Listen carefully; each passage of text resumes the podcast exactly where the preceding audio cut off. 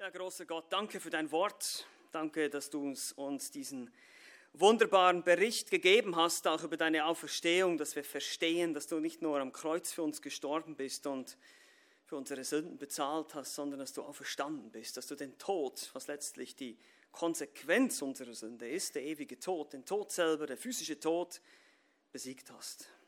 Und dass wer immer an dich glaubt, ewig lebt, weil du lebst, weil du zurückgekommen bist, weil du lebst. Und dafür preisen wir dich. Mögest du jetzt Gnade schenken, wenn wir in dein Wort schauen, dass wir es verstehen und dass wir wie Jünger hören mit dem Ziel zu gehorchen. Amen. Ja, die Auferstehung Jesu Christi ist letztlich das Fundament, auf dem die Glaubwürdigkeit des Christentums und auch unsere Erlösung ruht. Ohne Auferstehung kein Christentum. Ohne Auferstehung keine Hoffnung, ohne Auferstehung können wir eigentlich, seid ihr umsonst hier. Es macht alles keinen Sinn, was wir hier letztlich machen, ohne die Auferstehung. Denn sterben kann schließlich jeder, aber auferstehen, das ist eine ganz andere Nummer. So schreibt der Apostel Paulus zum Beispiel den Korinthern in 1. Korinther Kapitel 15, die Verse 3 bis 4. Denn ich habe euch zuallererst das überliefert, was ich auch empfangen habe, nämlich, dass Christus für unsere Sünden gestorben ist, nach den Schriften, und dass er begraben worden ist und dass er auferstanden ist am dritten Tag, nach den Schriften. Paulus macht deutlich, die Auferstehung ist ein unwegdenkbarer Teil des Evangeliums. Wenn wir das Evangelium verkündigen, verkündigen wir meistens den Tod Jesu Christi. Wir sagen sowas wie, Jesus ist am Kreuz für Menschen stellvertretend gestorben, weil wir Menschen alle Sünder sind, muss er kommen und sterben am Kreuz und bezahlen für unsere Sünde. Aber manchmal vergessen wir so ein bisschen die Auferstehung, ist es nicht so? Und er ist auferstanden am dritten Tag und er lebt, weil schließlich sterben kann jeder, das ist keine Kunst, wir können alle sterben, wir sterben sowieso, können wir gar nichts dagegen machen. Aber auferstehen, von den Toten zurückkommen, das ist das eigentliche Wunder. Und deshalb sagt Paulus dann hier in Kapitel 15 des Korintherbriefes in Vers 14, wenn aber Christus nicht auferstanden ist, so gab es schon damals alle möglichen Theorien, was Christus und seine Auferstehung betrifft. Selbst in Korinth machte sich offenbar eine breit und Paulus muss das äh, widerlegen im Kapitel 15. Aber er sagt hier, wenn aber Christus nicht auferstanden ist, so ist unsere Verkündigung vergeblich und vergeblich auch euer Glaube. Das heißt mit anderen Worten, wir können zusammenpacken und nach Hause fahren.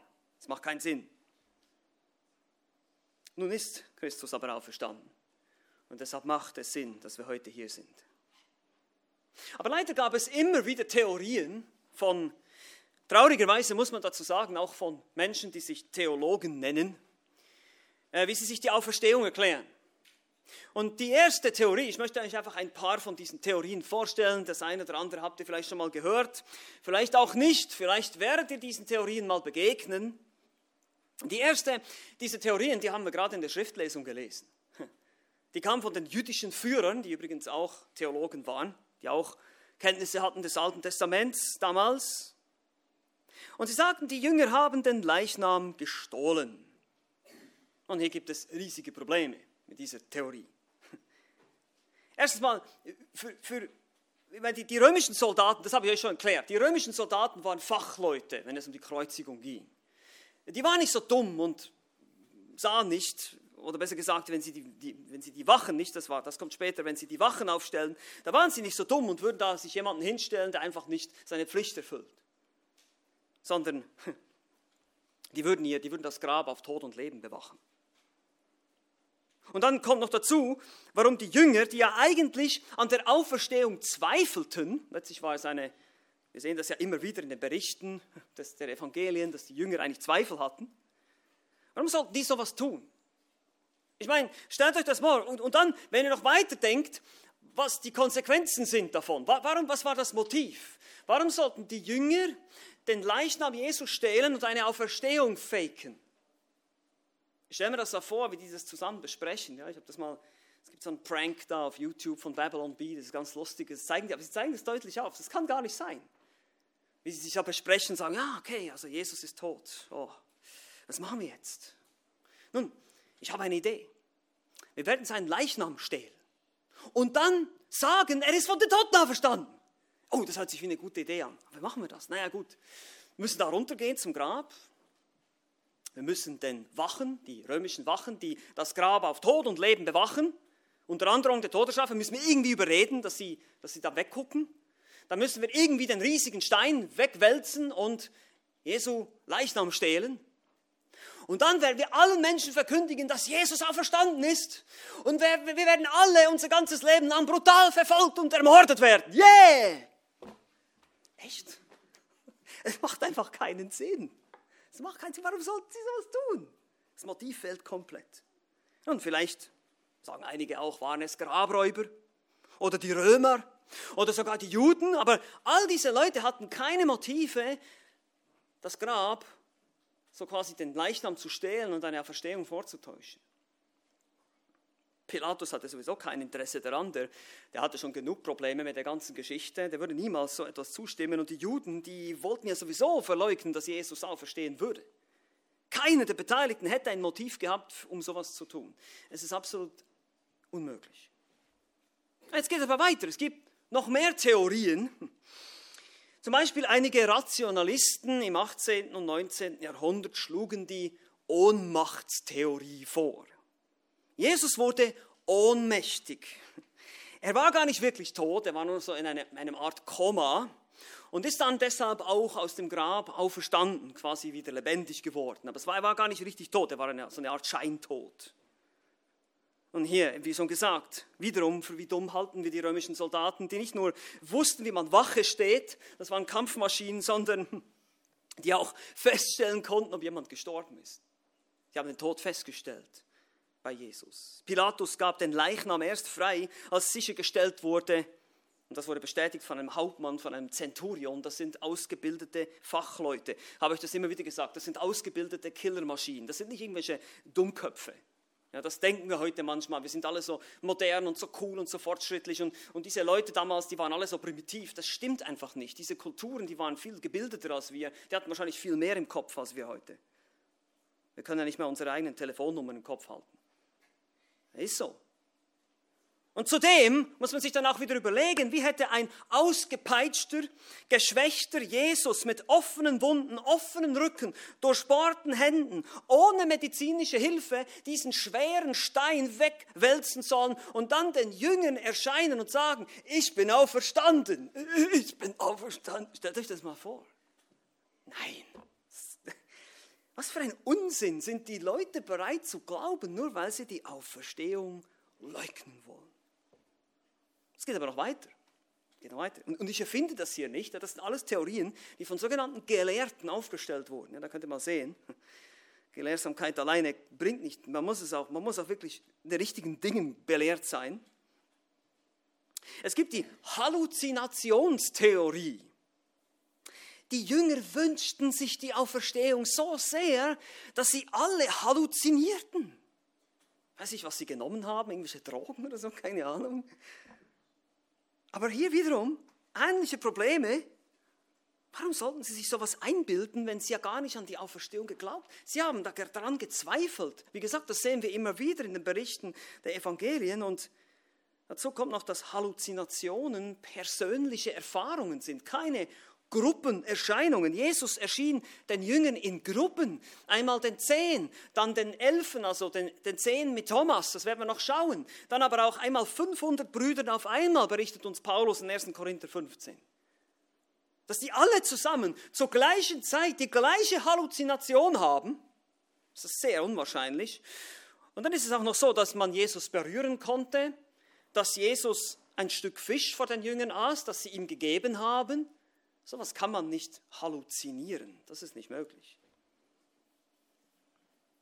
Viertens, es geht noch weiter hier. Da gibt es die, das wird immer schlimmer, da gibt es die Verwechslungstheorie. Also die Frauen, die gingen einfach zum falschen Grab. Und deshalb war es leer. Da. Es war leer. Da dachten sie, Jesus sei auferstanden. Okay, nun erstens, zwei Frauen wussten, wo das Grab war. Das lesen wir in Markus 15. Petrus und Johannes wären dann auch zum falschen Grab gerannt. Das sehen wir heute hier in Johannes 20. Und selbst den Römern war es bekannt und den jüdischen Führern war es bekannt, wo das Grab war. Und wie erklärt man dann trotzdem die ganzen Augenzeugenberichte des Auferstandenen? Also es ist immer noch, das ist nur, das ist nur die Hälfte der, der Erklärung. Auch nicht haltbar. Weiter, fünftens, andere sogenannte Gelehrte behaupteten auch, Jesus sei gar nie begraben worden. Er ist einfach irgendwo, das habe ich euch schon gesagt, die Kriminellen, die Gekreuzigten, die kamen eigentlich nicht in ein Grab, in ein ehrenvolles Grab, sondern die wurden irgendwo eigentlich auf einer Art Abfalldeponie im Tal Gehenna, in Ben Hinnom-Tal, wurden die entsorgt, diese Leichen. Und somit war es klar, deshalb war das einfach ein leeres Grab. Hier dasselbe Problem, was ich schon gesagt habe, aber dann kommt noch dazu, die Evangelisten behaupten felsenfest, dass Josef von Arimathea Jesus sein Grab zur Verfügung gestellt hat, um ihn da zu begraben. Ein Mann wie Josef von Arimathea würde auf jeden Fall aufstehen und sagen, hey Moment, das ist gelogen, was Sie da erzählen. Der, der ist gar nie in, nie in ein Grab gekommen. Ein solcher Mann, der Mitglied des Großen Rates war, des Sanhedrin, der, der jüdischen Führung, der hätte doch dort dagegen ausgesagt. Der Punkt ist, wir könnten jetzt hier weitermachen, aber das will ich nicht. Ich will euch nicht langweilen mit diesen ganzen liberalen Theologie, Theologie, äh, Theologien und Theorien. Theologie ist es leider nicht. Theorien. Es ist einfach unmöglich. Es ist einfach unmöglich. Und solche Theorien sind wirklich lächerlich. Lasst uns der Realität doch einfach ins Auge schauen. Jesus ist auferstanden. Das ist die einfachste Erklärung. Warum wollen wir das nicht glauben?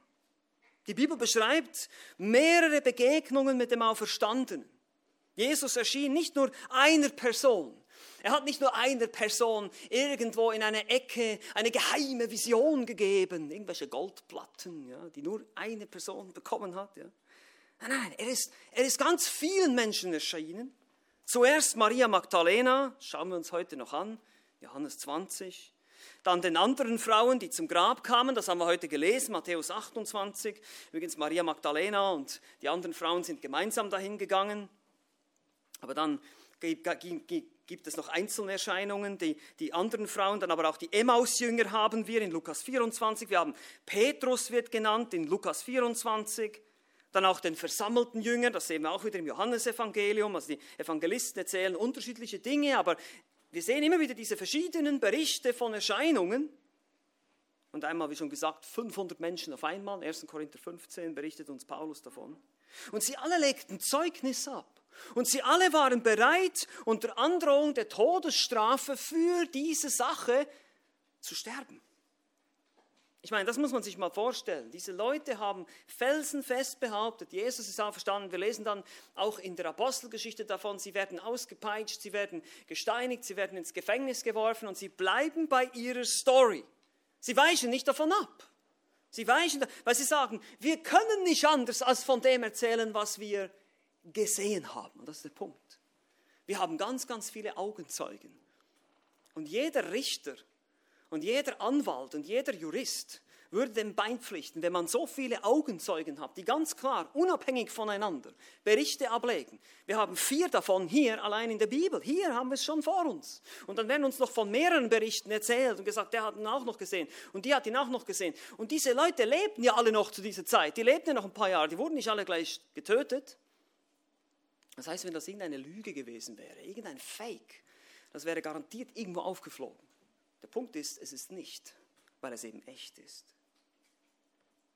Und lasst uns deshalb jetzt den Bericht des Johannes beginnen heute welche Aspekte der Auferstehung er sich ausgesucht hat, uns zu berichten. Die Auferstehungsberichte sind ähnlich, noch ein bisschen komplizierter, wenn man alle vier Evangelien miteinander vergleicht. Aber ich will euch heute vor allem den Bericht des Johannes präsentieren und einfach, was er, welche Betonung er legt. Er will uns, wie gesagt, immer wieder davon überzeugen, dass Jesus Christus Gott ist, dass er Gottes Sohn ist. Er betont immer wieder seine Göttlichkeit und deshalb natürlich muss er auch sehr ausführlich über die Auferstehung sprechen weil die Auferstehung macht wie kein anderes Wunder sehr, sehr deutlich, wer Jesus Christus wirklich ist. Er hat Macht über Leben und Tod. Wie schon gesagt, der Apostel Johannes schreibt sein Evangelium gegen, äh, gegen das Ende des ersten Jahrhunderts mit der Absicht, dass alle, die es lesen, an Jesus Christus, den Sohn Gottes, glauben. Wir werden nächstes Mal dazu kommen, hier zu diesem Schlüsselvers in Kapitel 20, Verse 30 und 31, wo er sagt, äh, Jesus hat noch viele andere Zeichen getan, aber diese, inklusive des, des Zeichens der Auferstehung, sind geschrieben, damit ihr glaubt. Vers 31. Diese aber sind geschrieben, damit ihr glaubt, dass Jesus der Christus, der Sohn Gottes ist. Das ist seine Absicht. Er möchte uns, er möchte dich und mich evangelisieren. Das heißt, er möchte uns die gute Nachricht vor Augen malen. Und natürlich, du sagst, aber ich bin ja schon Christ. Ja, musst du trotzdem weiter evangelisiert werden. Du musst trotzdem weiter das Evangelium hören. Immer wieder. Wir dürfen nie genug kriegen von dem Evangelium. Niemals. Diese Botschaft, Amen, diese Botschaft muss uns täglich nähren. Wir leben von dem Evangelium. Und deshalb ist es wichtig, weil ich habe euch das letztes Mal schon gesagt, es gibt eine kleine Textvariante hier, es könnte auch heißen, damit ihr weiterhin glaubt, dass Jesus der Christus ist. Und ich glaube fast, dass es beides ist legitim. Er schreibt dieses Buch und dieses Buch, das Johannesevangelium, hat beides erreicht. Es hat Gläubige über die Jahrhunderte ermutigt in ihrem Glauben und es hat viele Menschen dazu gebracht, an Christus zu glauben. Das Johannesevangelium ist eines der Evangelien, das man auch heute noch typischerweise weiterempfiehlt, wenn man jemandem sagt, wo soll ich anfangen, die Bibel zu lesen? Ja, lies mal Johannes. Lies mal Johannes. Aber lass uns das jetzt anschauen, gemeinsam. Johannes schreibt, und er schreibt zunächst in Kapitel 1 bis 12 über den öffentlichen Dienst Jesu. Wir haben gesehen, vor allem die meisten Zeichen und Wunder berichtet er uns da. Und dann in Kapitel 13 bis 17 überliefert er uns diesen verborgenen Dienst, diesen Dienst an den Jüngern, die Rede und dann das Gebet, das hohepriesterliche Gebet. Und wir befinden uns jetzt hier in Kapitel 18 bis 21 in diesem Höhepunkt, in dem Leiden, dem Tod und der Auferstehung Jesu Christi. Der unschuldige Sohn Gottes wird von den Sündern verurteilt, der Gerechte von den Ungerechten für die Ungerechten, damit diese Leben haben können. Und deshalb ist immer wieder Glauben oder Zeichen, Glauben, Leben sind immer wieder Themen im Johannesevangelium. Wir sehen immer wieder, Jesus tut Zeichen, er zeigt, wer er ist und er wird heute ganz klar in diesem Text, macht er noch einmal sehr, sehr deutlich, wer er ist, indem er selbst von den Toten aufersteht und sagt, ich bin es wirklich, ich bin es wirklich. Alle anderen Religions, Religionsstifter und Religionsführer und Propheten sind im Grab geblieben. Jesus ist auferstanden. Das ist der große, entscheidende Unterschied vom Christentum zu allen anderen Religionen. Das ist der entscheidende Unterschied, was das Evangelium letztlich zur Wahrheit macht. Er hat es bewiesen. Er ist tatsächlich zurückgekommen. Deshalb ist das Thema heute ganz einfach das leere Grab. Und wir schauen uns zwei Dinge an. Das leere Grab entdeckt und das leere Grab erklärt. Und dann schließlich am Schluss noch das leere Grab heute. Was hat das für dich heute für eine Bedeutung? Da werden wir noch ein bisschen über Anwendung sprechen. Also lass uns das anschauen gemeinsam, ganz einfach heute. Das leere Grab entdeckt und das leere Grab erklärt. Das leere Grab entdeckt finden wir in den Versen 1 bis 10. Hier heißt es folgendes in Johannes 20, 1 bis 10. Am ersten Tag der Woche aber kommt Maria Magdalena früh, als es noch finster war, zum Grab und sieht, dass der Stein von dem Grab hinweggenommen war. Da läuft sie und kommt zu Simon Petrus und zu dem anderen Jünger, den Jesus lieb hatte, und spricht zu ihnen, sie haben den Herrn aus dem Grab genommen und wir wissen nicht, wo sie ihn hingelegt haben. Und gingen Petrus und der andere Jünger hinaus und begaben sich zu dem Grab. Die beiden liefen aber miteinander und der andere Jünger lief voraus, schneller als Petrus und kam zuerst zum Grab. Und er beugte sich hinein und sah die leinenen Tücher da liegen, ging jedoch nicht hinein. Da kommt Simon Petrus, der ihm folgte, und geht in das Grab hinein und sieht die Tücher da liegen und das Schweißtuch, und auf seinem das auf seinem Haupt war, nicht bei den Tüchern liegen, sondern für sich zusammengewickelt an einem besonderen Ort. Darauf ging auch der andere Jünger hinein, der zuerst zum Grab gekommen war, und er sah und er glaubte. Denn sie verstanden die Schrift noch nicht, dass er aus den Toten auferstehen müsse. Nun gingen die Jünger wieder heim. Wir sehen hier, die Betonung ist dieses, diese Entdeckung des Grabes. Am ersten Tag der Woche, das ist Sonntag, ganz früh kommt, heißt es hier Maria Magdalena, früh, als es noch finster war, zum Grab. Über Maria von Magdala wissen wir nicht so viel. Gerade das ist der interessante Punkt hier. Sie ist eher eine unscheinbare Jüngerin, dazu noch eine Frau. Ihr wisst das damals in der jüdischen Kultur, Frauen waren nicht so hoch angesehen und ausgerechnet sie wird auch den Auferstandenen als Erste sehen. Sie kommt aus Magdala, das heißt heute Migdal, eine Stadt am westlichen Ufer des Sees Galiläa. Irgendwo in Galiläa musste sie Jesus begegnet sein, der sieben Dämonen aus ihr ausgetrieben hat. Das erfahren wir aus Lukas Kapitel 8, Vers 2. Äh, Vers 2. Und seitdem folgte sie der Gruppe der Jünger. Ich habe diese Woche zu viel Schweizerdeutsch gesprochen, deshalb rutscht mir das zwischendurch raus. Zwei, zwei, aber versteht ihr ja. Ne? Okay, Lukas 8 finden wir das. Und wir begegneten ihr im Johannesevangelium erst beim Kreuz, Johannes 19, 25 und nun eben hier beim leeren Grab. Sie sieht denn, dass der Stein von dem Grab hinweggenommen war. Sie befürchtete wohl das Schlimmste. Sind Grabräuber gekommen und haben seinen Leichnam geklaut? Das wäre eine Tragödie in der damaligen Kultur. Sie läuft offenbar sofort zurück. Daher ist sie dann eben nicht da, wenn der Engel den anderen Frauen begegnet, was wir gerade gelesen haben. Sie kommt zwar zum Grab, aber läuft dann wieder zurück. Matthäus 28 lesen wir davon. Sie holt Petrus und Johannes, den Jünger, den Jesus lieb hat, könnt ihr euch erinnern, das ist Johannes, und berichtet ihnen von ihren Vermutungen. Einige Jünger, so auch Petrus und Johannes, hatten wohl Häuser in Jerusalem und mindestens Verwandtschaft, die waren ja noch da, bei der sie bleiben konnten. Im Vers 10 heißt es auch, sie gehen wieder heim, das ist dann noch in Jerusalem. Und Maria berichtet ihnen jetzt. Sagt, sie haben den Herrn aus dem Grab genommen und wir wissen nicht, wo sie ihn hingelegt haben. Hier sagt sie wir. Seht ihr das? Interessant. Sie sagt, wir wissen nicht. Also sie spricht auch noch, erwähnt eigentlich die anderen Frauen, die Johannes hier nicht erwähnt in seinem Text. Aber hier sehen wir auch Übereinstimmungen mit den anderen Berichten der Evangelisten. Das war kein Widerspruch.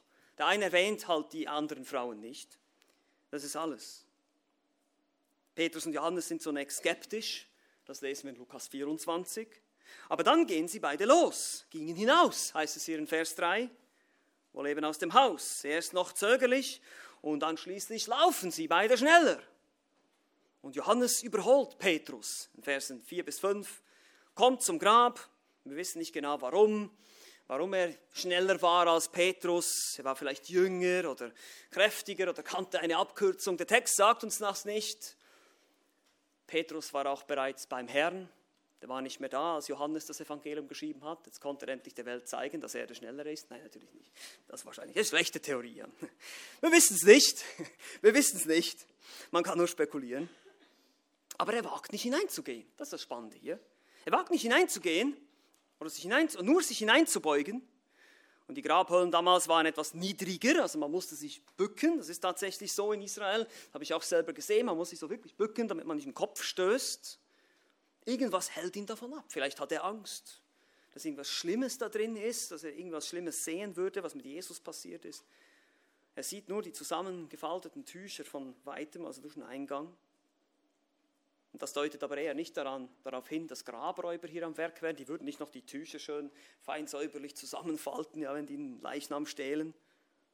Aber wie dem auch sei, dann kommt Petrus, holt ihn ein und wie Petrus halt ist, direkt und um Umweg, zack, hinein ins Grab. Petrus kommt da an und sieht die Tücher da liegen, das lesen wir in Vers 6, und das Schweißtuch, das auf seinem Haupt war, nicht bei den Tüchern, sondern für sich allein zusammengewickelt an einem besonderen Ort.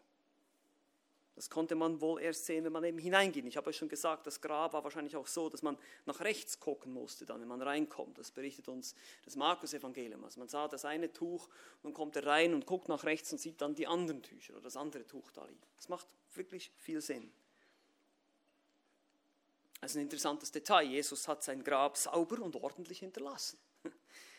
Alles fein säuberlich zusammengefaltet. Irgendwie so auch, um schon bereits einen Hinweis zu geben, dass er da drin war und er das gemacht hat und er rausgekommen ist. Nun reicht es aber auch Johannes und geht auch hinein und er sah und glaubte, heißt es hier in Vers 8. Das ist interessant. Die meisten Jünger glaubten nämlich erst, als sie Jesus sahen, selber den Auferstandenen. Aber bei Johannes sehen wir, er glaubt hier schon bevor er Jesus gesehen hat. Er sieht das leere Grab, das reicht für ihn schon aus. Ob Petrus in diesem Moment glaubte, weiß man nicht, das bleibt offen. Und ihr Glaube war wohl auch noch nicht so ganz ausgereift, weil in Vers 9 ähm, fügt Johannes noch hinzu, sie verstanden die Schrift noch nicht, dass er aus dem Toten auferstehen müsse. So ganz alles hat er noch nicht verstanden, wie es eben zum Beispiel im Psalm 16 vorausgesagt wird. Und letztlich heißt es hier, gingen sie wieder heim. Sicherlich sehr verwundert, bewildert, was das nun zu bedeuten hatte. Aber die Bühne war nun bereit. Das leere Grab war entdeckt, das Wort breitete sich aus, die anderen Frauen berichteten auch davon, dass das Grab leer ist. Die Engel haben es ihnen verkündigt. Dass die Bühne ist jetzt bereit, dass Jesus seinen Jüngern erscheinen kann. Und so haben wir das leere Grab entdeckt. Und jetzt kommt zweitens das leere Grab erklärt. Warum das leere Grab? Was ist passiert? Das wird uns jetzt hier gesagt. In Versen 11 bis 18. Eigentlich mit der ersten Augenzeugin, kann man so sagen. Vers 11 heißt es weiter, Maria aber stand draußen vor dem Grab und weinte. Wie sie nun weinte, erbeugte sie sich in das Grab und sie sieht zwei Engel in weißen Kleidern sitzen, den einen beim Haupt, den anderen zu den Füßen, wo der Leib Jesu gelegen hatte. Und diese sprechen zu ihr, Frau, warum weinst du? Sie spricht zu ihnen, Sie haben meinen Herrn weggenommen und ich weiß nicht, wo Sie ihn hingelegt haben. Und als sie das gesagt hatte, wandte sie sich um und sah Jesus dastehen und wusste nicht, dass es Jesus war. Jesus spricht zu ihr, Frau, warum weinst du? Wen suchst du? Sie meint, es sei der Gärtner und spricht zu ihm, Herr, wenn du ihn weggetragen hast, so sage mir, wo du ihn hingelegt hast, und ich will ihn holen. Jesus spricht zu ihr, Maria. Da wendet sie sich um und spricht zu ihm, Rabbuni, das heißt Meister. Jesus spricht zu ihr, rühre mich nicht an, denn ich bin noch nicht aufgefahren zu meinem Vater. Gehe aber zu meinen Brüdern und sage ihnen, ich fahre auf zu meinem Vater und eurem Vater, zu meinem Gott und eurem Gott.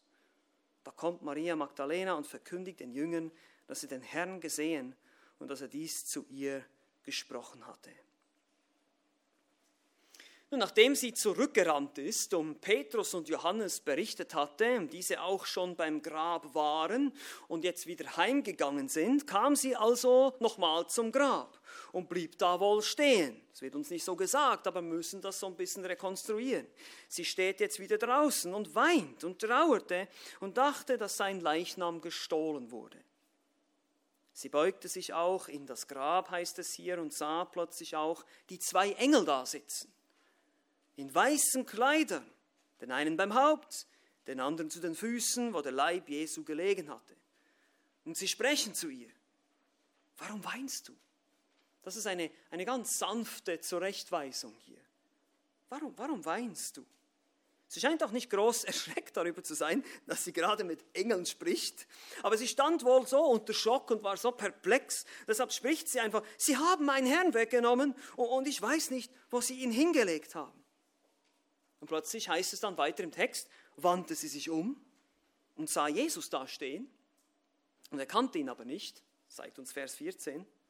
Und warum das so war, wissen wir auch nicht. Entweder weil sie es nicht erwartete oder weil, sie, weil ihr die, die Augen gehalten wurden, so wie zum Beispiel den Emmaus-Jüngern in Lukas 24, da heißt es, die Augen wurden ihnen gehalten, sie konnten es nicht erkennen im ersten Moment. Und da weiß man nicht genau, warum sie sich umdrehte. Vielleicht hat sie es irgendwie gemerkt, vielleicht hat er sie auf den Rücken getippt, man weiß es nicht. Das heißt einfach nur, sie wandte sich um und sie sah Jesus dastehen, aber sie erkannte ihn nicht. Und äh, sie stellt ihm dann eine ähnliche Frage, Vers 15. Oder er, Entschuldigung, er stellt ihr eine ähnliche Frage.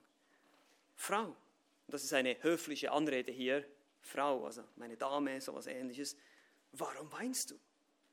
Wen suchst du? Interessant hier diese, dieser subtile Hinweis, nicht was suchst du, sondern wen, wen, eine Person, nicht einen Toten, nicht einen Leichnam. Du solltest nach einer Person, nach einem lebendigen Person suchen. Und sie denkt, er sei der Gärtner. Hm. Wir haben das auch schon gesehen, rund um das Grab gab es einen Garten, das haben wir bereits äh, entdeckt in Kapitel 19, Vers 41. Und sie sagt ihm, Herr, wenn du ihn weggetragen hast, so sage mir, wo du ihn hingelegt hast und ich will ihn holen. Nicht gerade die normale Beschäftigung eines Gärtners, Leichen zu entsorgen, aber Maria war so verwirrt, dass sie einfach fragte, hast du ihn weggetragen? Und sie war so besorgt, dass Jesus eben ein ehrenhaftes Begräbnis bekommen sollte und nicht einfach sein Leichnam geraubt und geschändet werden sollte. Sie war sogar bereit, ihn selber zu holen wieder, obwohl sie wahrscheinlich selber zu schwach gewesen wäre dafür. Man sieht einfach ihre Liebe für ihren Herrn. Und dann spricht Jesus noch einmal zu ihr. aber wahrscheinlich in einem sehr vertrauten Ton. Wer ihren Namen auszusprechen pflegte, hier heißt es einfach Maria in unserem Text, aber eigentlich heißt es Mariam, also Miriam. Das ist die aramäische Aussprache ihres Namens. Das muss irgendwie so eine vertrautere Aussprache. Mariam. Und jetzt in dem Moment erkannte sie ihn. Und sie sagt, Rabuni. Das ist auch aramäisch für Meister oder Lehrer.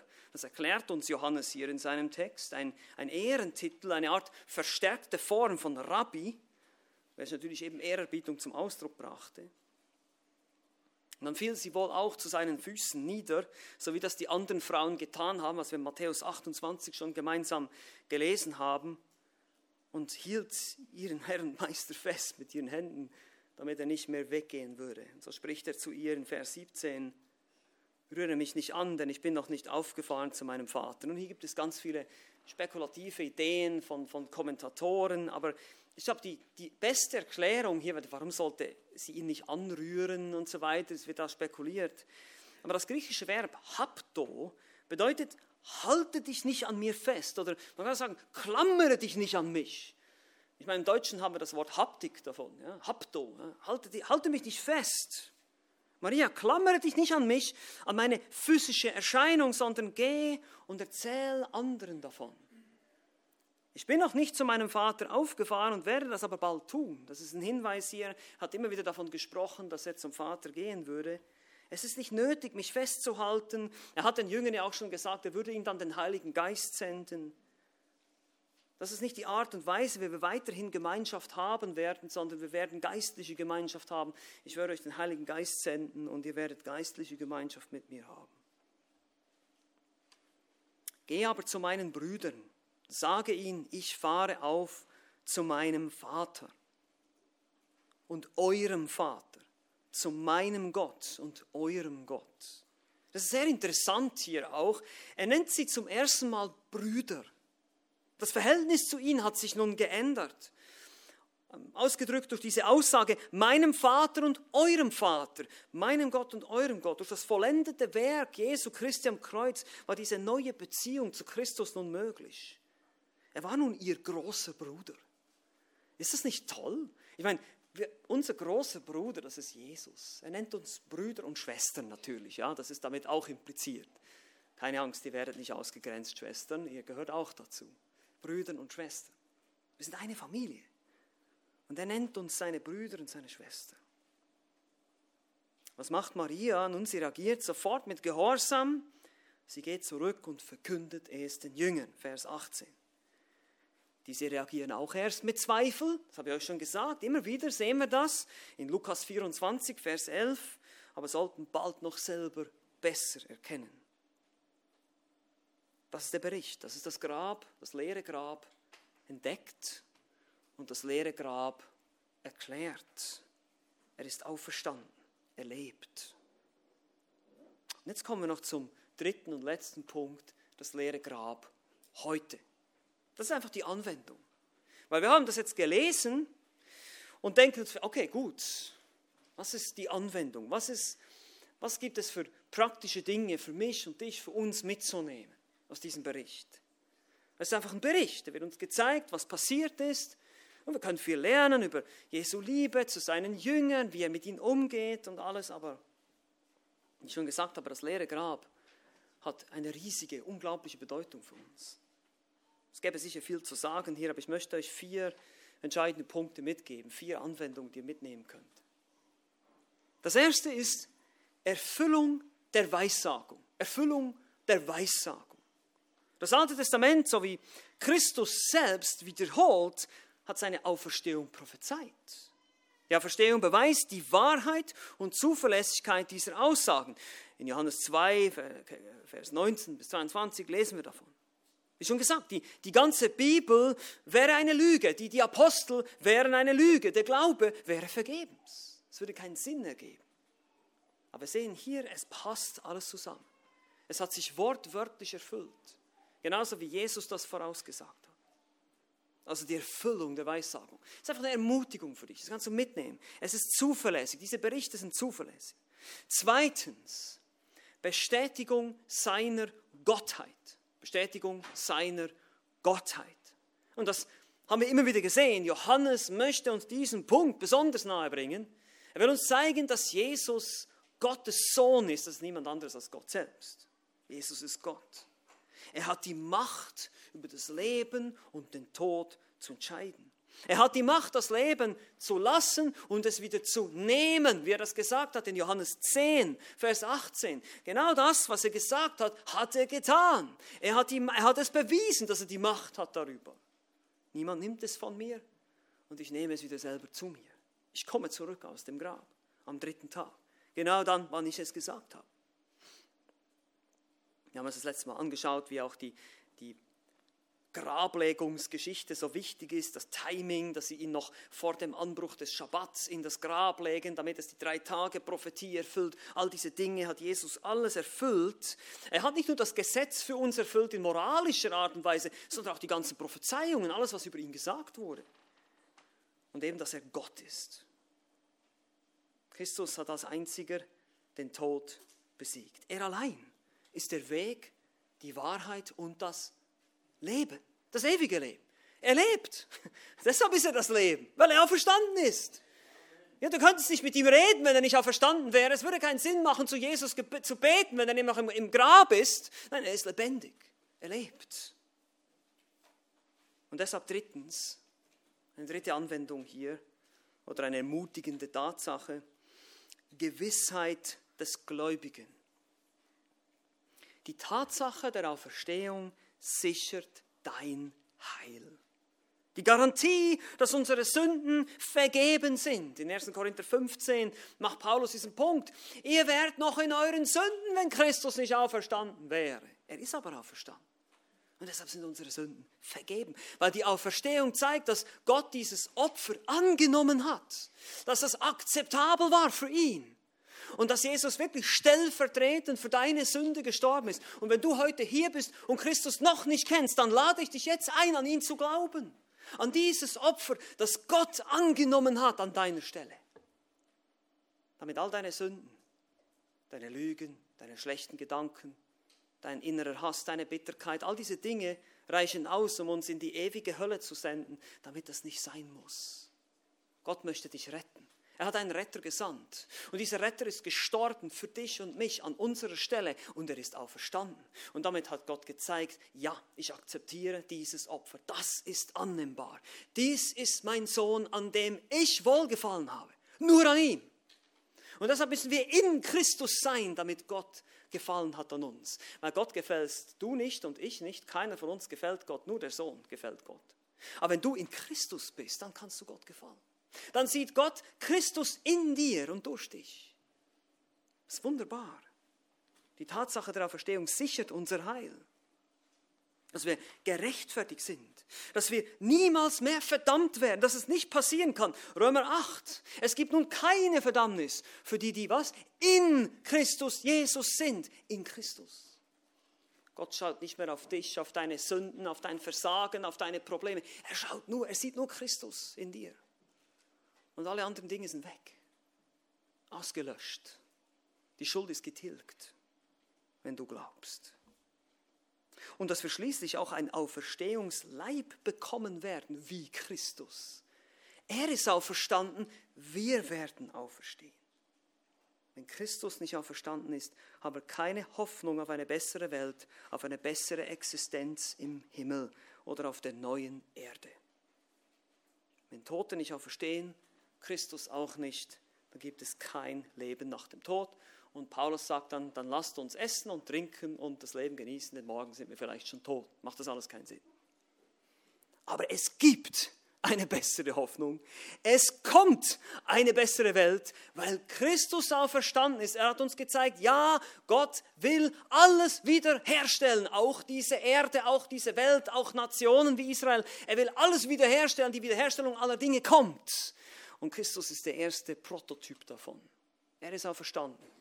Und so werden wir auferstehen. Und so wird alles andere auch auferstehen. Nur nicht die, die nicht geglaubt haben, natürlich. Die werden verdammt. Und jetzt kommt viertens. Was bewirkt es jetzt bei uns oder was sollte es bei dir und mir bewirken? Motivation zur Heiligung. Motivation zur Heiligung. Und man kann auch sagen zum Gehorsam oder zur Liebe zu Christus.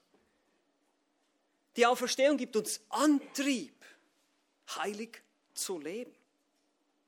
Warum? Und die Auferstehung wird direkt mit unserer Heiligung verbunden. Wir sind mit ihm versetzt in das himmlische Königreich. Kolosse 3, Vers 1. Wir sind mit ihm auferstanden. Wir sind mit auferweckt und mit versetzt in die himmlischen Regionen. Epheser 2, Vers 6.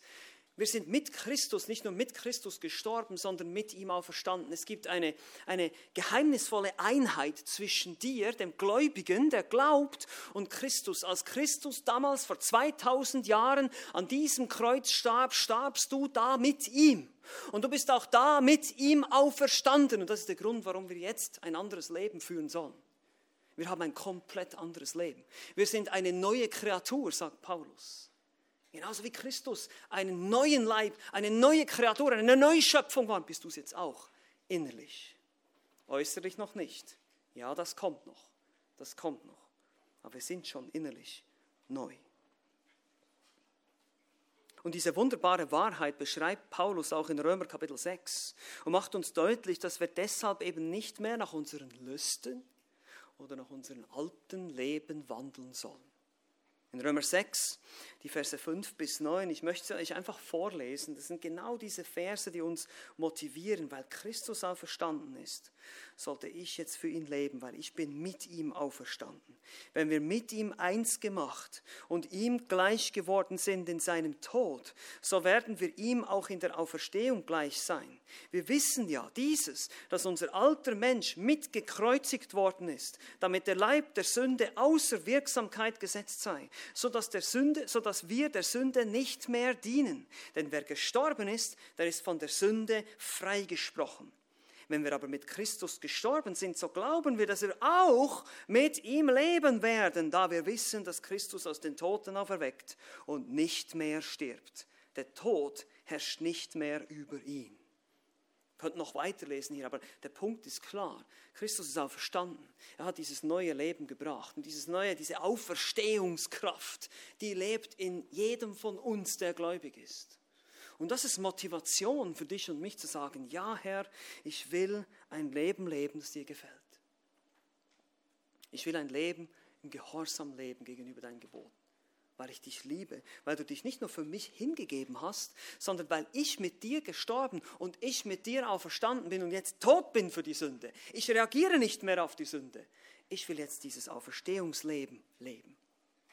Und ja, eines Tages wird es noch vollkommener sein und wir werden auch noch einen Auferstehungsleib kriegen, davon spricht Paulus auch und die Schrift spricht auch davon, aber jetzt sind wir in diesem Moment schon bereits mit ihm dahin versetzt.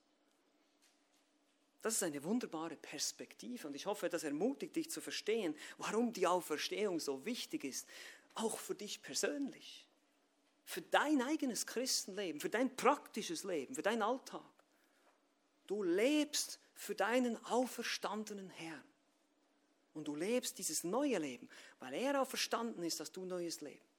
Und weil er auferstanden ist, brauchst du nicht mehr sündigen. Du hast eine neue Identität. Du bist ein Kind Gottes, wenn du an ihn glaubst. Das ist Ermutigung für uns. Lasst uns das tun zu seiner Ehre und zu seinem Lob. Amen. Lass mich nochmal beten zusammen.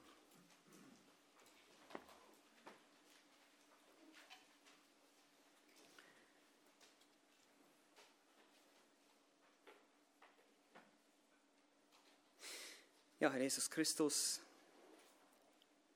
wir danken dir jetzt für dein Wort, danken dir einfach für diese Tatsache der Auferstehung und auch die große Ermutigung, die, mit, die es mit sich bringt. Wir sehen, wie eindeutig die Auferstehung bezeugt wird von so vielen Augenzeugen, so vielen Menschen, die unmöglich lügen konnten. Und ja, auch wenn wir dich heute nicht sehen, so hast du selber gesagt, selig sind die, die glauben, auch wenn sie nicht sehen. Und wir glauben. Bitte hilf uns, Herr, dich immer mehr zu sehen, zu erkennen. Du bist der Auferstandene, du lebst. Du bist nicht im Grab geblieben, Du hast bestätigt, was immer du über dich selbst gesagt hast, was du tun würdest. Du hast es genau so ausgeführt. Dein Wort hat sich erfüllt. Aber viel mehr als das sehen wir, wie wir durch diese Hoffnung der Auferstehung eine Hoffnung haben, dass auch wir eines Tages auferstehen werden. Mit einem neuen Leib, der nicht mehr sündigen kann, der nicht mehr krank werden kann, der nicht mehr alt wird, der nicht mehr unter dem Fluch der Sünde lebt, der nicht mehr Lust hat zu sündigen. Wie wunderbar. Wir werden nur noch dir gehorsam sein wollen, dir dienen wollen. Diesen neuen Leib willst du uns schenken, genauso wie du einen neuen Leib hattest. Und doch sind wir jetzt schon neue Kreaturen, innerlich, geistlich. Wir sind mitversetzt in die himmlischen Regionen. Wir sind mit auferstanden mit dir. Du bist wunderbar. Du hast uns dieses Leben gegeben. Wir dürfen verstehen, dass wir in dieser Kraft deiner Auferstehung jetzt leben können. Mögest du geehrt sein dadurch. Mögest du uns helfen, das zu tun. Mögen wir das tun auch in dieser nächsten Woche zu deiner Ehre. Amen.